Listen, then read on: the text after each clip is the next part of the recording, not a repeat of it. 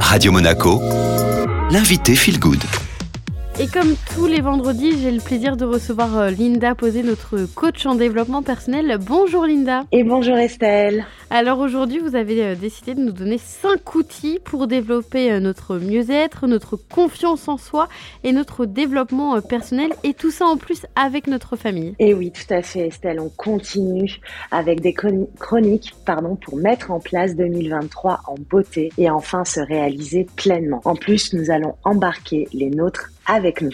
Alors, quel serait le premier conseil, Linda? Alors, le premier conseil serait de commencer à s'encourager, se valider, prendre le pari qu'à partir d'aujourd'hui, je ne me dévalorise plus et ne me juge plus et je commence à m'encourager. Et le faire en couple et en famille, c'est très motivant. Ayez la bonne parole pour vous, pour l'avoir également pour l'autre. Un joli cercle vertueux se crée dans la maison. Donc, on peut mettre en place des compliments à se donner régulièrement, tous les jours, pour créer justement ce cercle vertueux. Le deuxième conseil serait de créer une boîte à réussite tous les mois, en famille, en couple ou seul, et revenir sur ses actions du mois avec un petit post-it, noter ses réussites du mois et les déposer à l'intérieur de cette boîte. Et à la fin de l'année, c'est un très joli moment à passer en rouvrant la boîte et découvrir toutes nos réussites de l'année. C'est un moment à partager que je fais moi-même avec mes filles et clairement, euh, c'est source de, de rire et, et de valorisation de soi. Le troisième outil serait de créer une boîte à vœux. Même principe que la boîte à réussite. Seulement, là, nous écrivons un ou plusieurs vœux. Même nos invités, quand on reçoit du monde.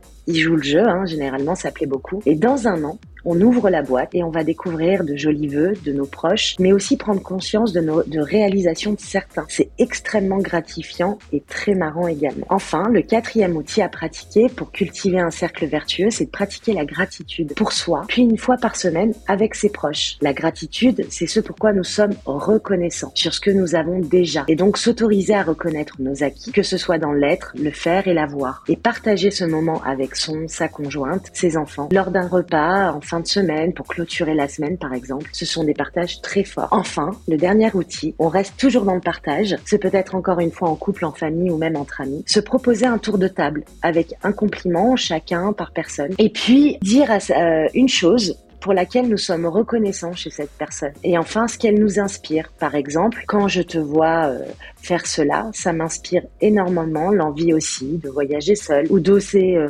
dire les choses, prendre ma place ou encore de savoir dire non et de le partager comme ça en famille pour reconnaître les ressources, les qualités et euh, les compétences de chacun et également créer de la valorisation de soi chez l'autre. Alors Linda, quels sont les bienfaits de tous ces outils finalement? Eh bien, comme je l'ai dit à plusieurs reprises, c'est créer un cercle vertueux pour soi et pour les autres également. Ensuite, ça va booster notre estime de soi et par conséquent notre confiance en soi. Et donc, on va plus facilement passer à l'action, plus facilement prendre des décisions. On va également développer nos, nos compétences et nos ressources puisqu'elles vont être reconnues par l'autre. Cela va permettre également de créer du lien avec ses proches et d'amener plus de bienveillance dans le foyer, de partage, de fourrir garantie. Cela va permettre également aux personnes pudiques et aux enfants d'avoir un moment de parole et d'expression qui va renforcer leur pouvoir personnel aussi. Ça va aussi nous autoriser à être vulnérables puisqu'on va oser poser des émotions, des sentiments donc c'est toute notre part de vulnérabilité qu'on s'autorise pas à montrer. Et enfin, un développement de sa sérénité, de sa paix intérieure et de son écoute active. Un joli programme, n'est-ce pas Estelle?